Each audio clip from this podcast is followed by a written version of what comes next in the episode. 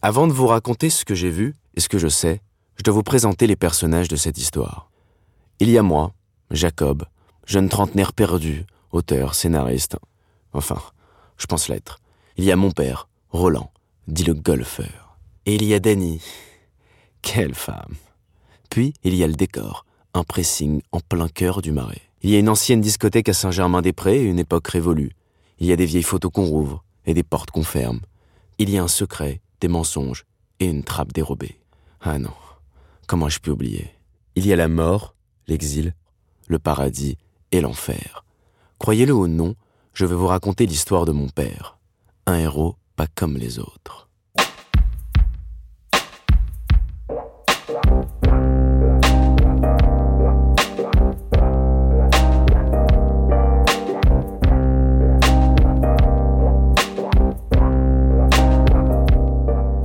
La Trappe, une fiction podcast écrite et racontée par Alex Bellas. Réalisée et mise en onde par Samy Gérard et musique originale par Studio Simone.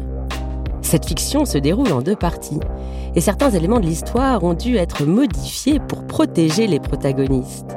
Pour le reste, croyez-le ou non, il n'y a qu'un pas entre fiction et réalité. La Trappe, partie 1, le temps de l'innocence. Ouais, je suis à la boutique. Je te raconte. En ce moment, il y a un monde. Dis-moi, attends, j'ai mon rendez-vous qui vient d'arriver. J'arrive Ah.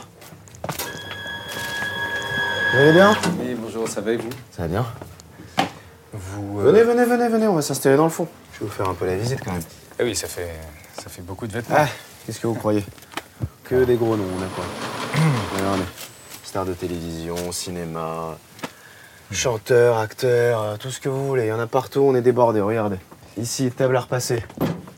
Grosse machine, 30 kilos. Euh, table à sécher. Là, on classe les vêtements. Il faut les classer. Il n'y a même plus de place. Je sais même plus quoi en faire. Allez, petit café Non, merci. Ouais, je vais vous en faire un quand même. Asseyez-vous, asseyez-vous, prenez une chaise. Hein, on fait comme chez vous.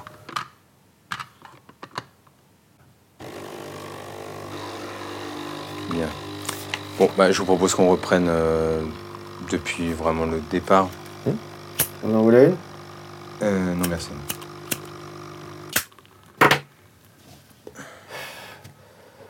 Vous savez, j'ai repensé à, à notre première séance.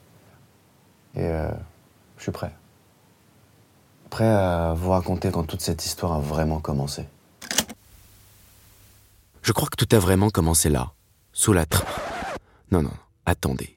Avant que je vous raconte comment j'en suis arrivé là, faut que je vous parle de mon père. Bon, on reprend. Tout a vraiment commencé là, à la descente d'un bateau sur le port de Marseille. Mon père est arrivé au lendemain de la guerre, dernier d'une fratrie de sept enfants tout droit débarqués de Tunis. La France était un nouveau départ pour lui et ses frères. Son enfance en Tunisie, on n'en a jamais vraiment parlé, lui et moi. Il préférait l'oublier. Moi, j'avais que des images, des vieilles photos que ma grand-mère gardait au fond d'une boîte à chaussures. Apparemment, les grands-parents meurent toujours trop tôt pour qu'on puisse leur poser des questions. Je sais qu'ils sont très vite montés sur Paris, ses lumières, ses faubourgs, ses immeubles haussmanniens. Loin des beaux quartiers, mon père a passé son enfance près de Belleville, entre la rue Compan et la place des Fêtes dans le 19e arrondissement de Paris. Pour lui, les copains, c'était ceux de la rue, où il tapait la balle à même le sol et regardait les anciens jouer aux cartes pendant des heures au café. Au fond, je sais que trop peu de choses. Il a aimé sa mère, ma grand-mère Clémence. Elle était devenue la taulière du club de rami de la place des Fêtes. Elle y passait ses journées, ses soirées, seule ou accompagnée, au point même de glaner sa table et son rond de serviette. Les années passent et les vagues d'immigrés arrivent par milliers en France, de Tunisie, du Maroc et d'Algérie. Mon père, lui, a grandi. Et quand tu fais pas d'études, tu n'as pas d'autre choix que d'apprendre les affaires de la rue. Très vite, il se met à fréquenter la communauté juive du sentier.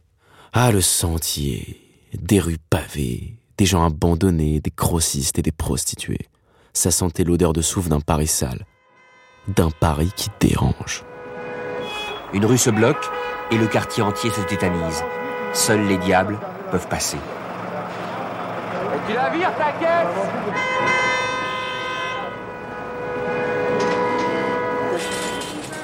Ici, les diables sont des dieux, car tout se prend, tout se livre, tout va et vient sur un chariot, sur un diable, sur une barre, sur des cintres, sur des mains. Dès 9h du matin, seuls les diables sont capables de se déplacer dans le chaos qui s'organise. Et après des kilomètres de tissu portés douloureusement sur ses épaules, il était temps pour lui de se lancer et de conquérir la ville à sa façon.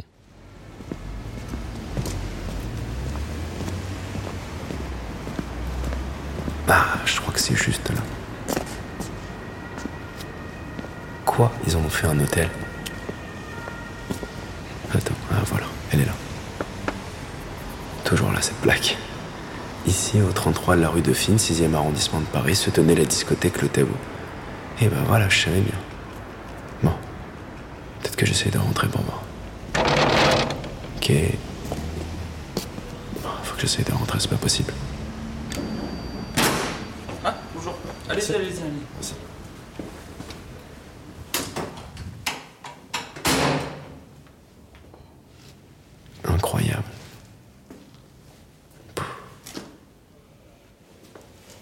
Comme dans mes souvenirs. Bon, je vous ai pas menti sur le fait que je savais que trop peu de choses. Pour mon père, c'est ici que toute cette histoire a commencé. Le tabou.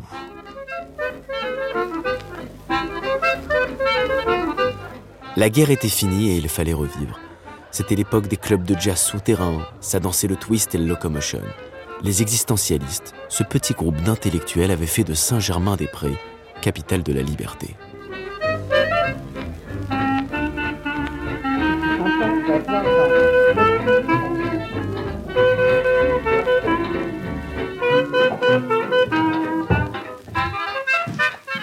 Tiens, regarde. Regarde. Regarde, là, c'était en mai 1995. Tu avais 5 ans. Regarde comme tu étais mignon assis sur la table euh, de jeu, là, la roulette. Il y, avait, il y avait vachement de monde qui était venu à, cette, à cette fermeture. La soirée finale. Ouais, ouais, tout le monde était venu. C'était vraiment hyper sympa. On avait organisé une soirée jeu. Euh, Regarde ta sœur là sur la, la banquette en sky rouge de l'époque et les petites tables sur lesquelles on posait les verres, mais il y avait l'emplacement des verres à l'intérieur de la table. Tu vois, on posait Tu les pas verres. faire tomber. Ah non, non, ils étaient posés à l'intérieur avec les cendriers à côté. Et puis cette photo, regarde cette photo en noir et blanc là d'un trompettiste.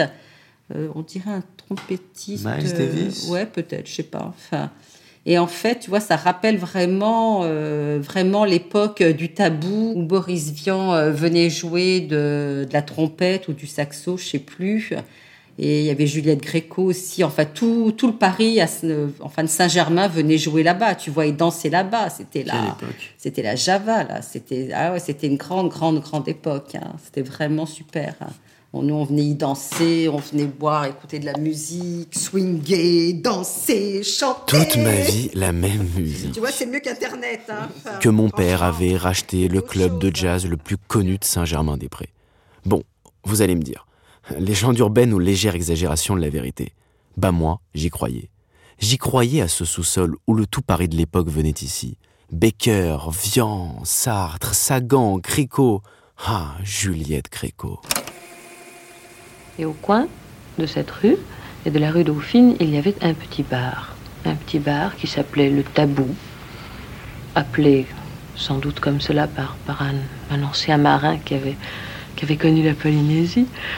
Et là, il y avait du café chaud et des croissants, ce qui était fort rare à cette époque. Et un jour, euh, nous décidâmes que nous voulions de la musique chez nous. Chez nous, c'était le tabou. Alors, Boris Vian forma un orchestre. Il inventa un nouvel orchestre de bebop. Le bebop en 1947 était une chose à peu près totalement inconnue. Et depuis, depuis, nous sommes toujours retournés au tabou. Et j'y croyais surtout parce que je les admirais tous. Mon père, lui, le monde de la nuit, il n'y connaissait rien. Il avait repris l'affaire à la fin des années 70 avec son associé de l'époque, Philippe Goldstein dit la Serpillière. Les existentialistes étaient partis et mai 68 était passé par le quartier latin. Mais à eux deux, ils vont redonner vie à cet endroit qui avait perdu de sa magie. Et oui, bien avant le palace, bien avant les bains-douches, il y avait le tabou.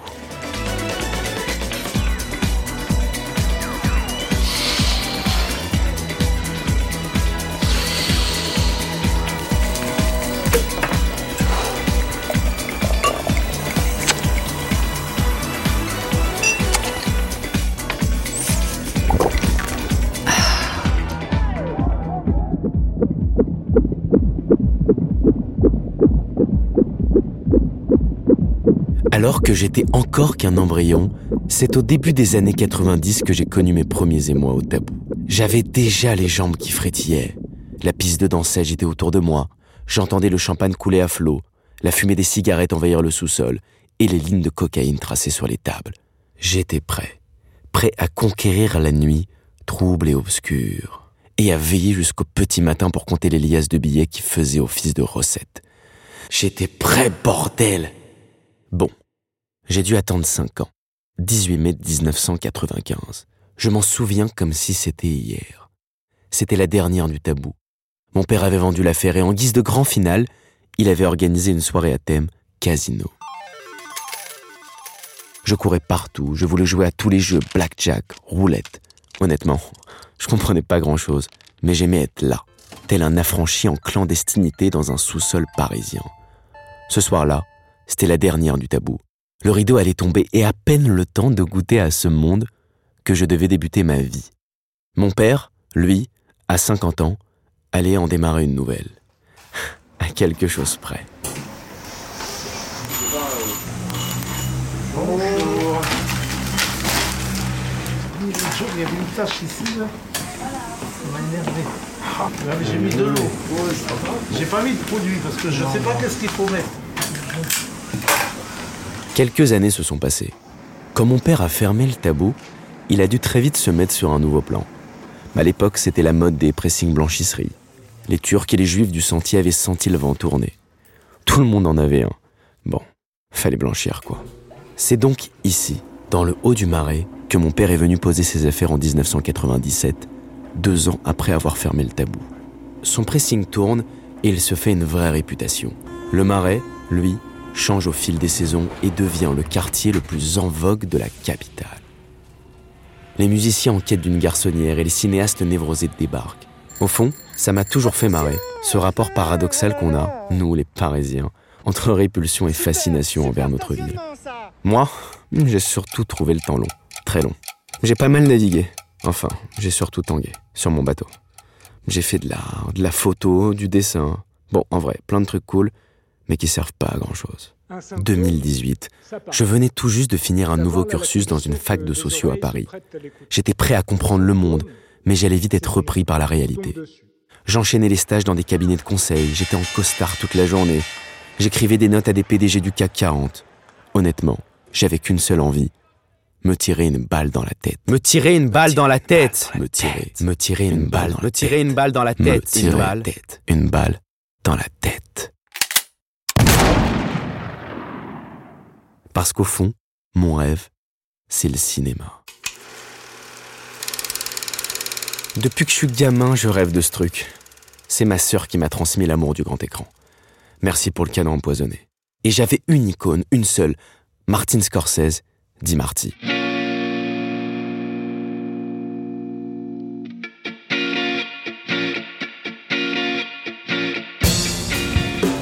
J'aimais tout lui, ses plans séquents, ses BO rock'n'roll, son New York punk entre enfer et paradis et son amour pour le rouge pourpre.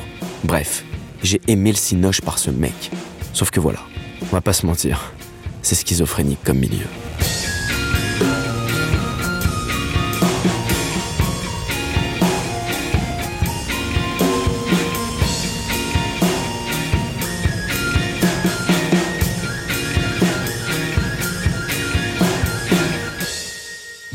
Vous avez compris. Bah, je suis fou. Alors je m'accroche à mon rêve, dur comme fer. Mon père me soutient dans ce choix, bien qu'il ne comprenne pas vraiment ce que je trouve à cette profession, le cinéma. Ça tourne? Action Ah, c'est bien beau, mais ça ne rapporte pas une thune au début. En 2019, je me lance, j'écris, je rencontre, surtout, je galère. L'argent, j'en ai plus, alors, bah, pas le choix. Faut aller voir le banquier, mon père, et rebosser pour lui. Honnêtement, je sens que ça le fait chier, mais il accepte. Au quotidien, mon père ne me colle pas trop. Généralement, il disparaît la journée pour taper quelques balles de golf et revient le soir pour faire la caisse du magasin. J'ai de la chance, j'en ai conscience. Alors je fais des grosses journées. Et le soir, bah, j'écris. Je me prends mur sur mur par tous les producteurs de la profession. Mais croyez-moi, je lâche rien. Bonjour Monsieur Jacob. Alors attendez, je reprends votre dossier. Ah oui, voilà. Euh, oui, alors bah, dans un premier temps, hein, merci beaucoup euh, pour l'intérêt que vous avez porté à notre société de production. On est touché, hein, mais euh, enfin, on a déjà un catalogue de fiction euh, très conséquent. À vrai dire, on n'a même pas le temps de tout lire. euh, voilà, entre les auteurs, scénaristes, adaptations. euh. Mais bon, enfin, je suis sûre qu'on aura sans doute l'occasion de collaborer ensemble sur un autre projet. Hein voilà, merci. Au revoir. Écoutez, euh, votre projet est intéressant, mais euh, pour être tout à fait transparent, on développe d'autres choses en ce moment. Donc euh, voilà, votre histoire est forte et brosse plein de thèmes intéressants, mais la narration ne nous correspond pas vraiment. Donc voilà, j'espère que vous me comprenez. Bonjour, monsieur Jacob, Jean-Marc Jones, JMJ Prod. Bon, j'ai lu votre scénar en diagonale. je vais être honnête, hein, changer de métier. Qu'est- Qu'est-ce que vous avez tous à vouloir faire de la flexion, là, en ce moment? C'est pas possible. Après, bon, moi, je vous empêche pas d'insister, hein. Bon, allez, je vous souhaite bien du courage. Et bonne journée, hein. Faut que je fouille dans mes souvenirs, mais je crois bien que c'était un soir d'octobre 2019. Les feuilles commençaient à tomber et les journées devenaient de plus en plus courtes. À l'époque, je fréquentais une fille, Dani. Elle était folle, mais ça me plaisait. J'aimais son sourire, j'aimais son charme, son corps et sa voix légèrement suave. Avec Dani, on avait descendu pas mal de verres dans un bar, à l'angle de la rue de Bretagne, vraiment juste en face du pressing. Dani. Quelle femme. Pourquoi tu me regardes comme ça? Je sais pas, ce soir je te trouve particulièrement belle. Tu sais ça, Dani Venant de toi, j'ai un peu de mal à y croire, mais je prends. Bah, tu vois, c'est exactement le genre de phrase qui me fait penser qu'on est devenu un vieux couple. Tu peux toujours partir, Jacob, si J'y pense parfois, hein, tu sais. Ah, là, tu penses à ça? Non, là, je pense à d'autres choses. Tu sais bien. Mhm. Bon, allez-y, go, on y va Mais t'as payé? Oui, j'ai payé, allez, viens. Allez.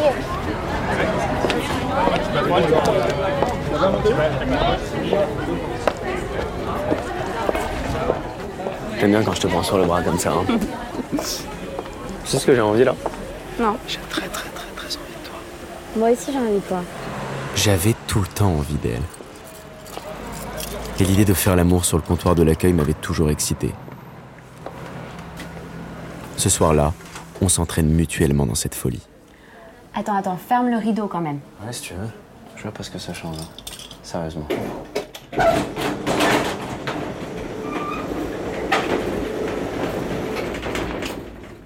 Ouais, c'est mieux.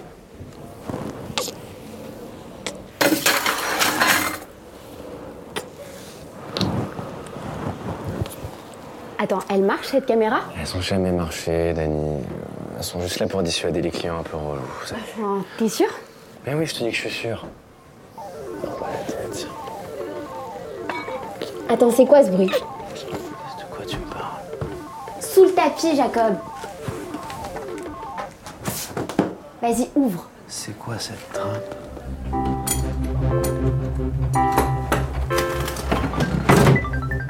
Descends, descends.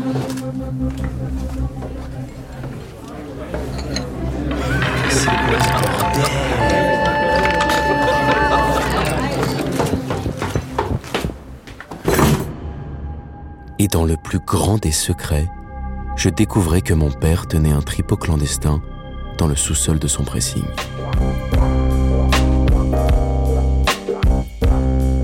La Trappe, partie 1. Le temps de l'innocence. Une fiction podcast avec les voix de Karen Noblinski, Alexis Ballesteros, Joséphine Urtu, Jean-Marc Charrier, William Wetzman, Marie Appelog, Eva Eljaz, Sylvia Benz, Thibaut Dauphin, Alexia Guérin, Bruno Pradel et Julie Mamoumani. À suivre, partie 2. Tout ce que je n'ai pas dit à mon père.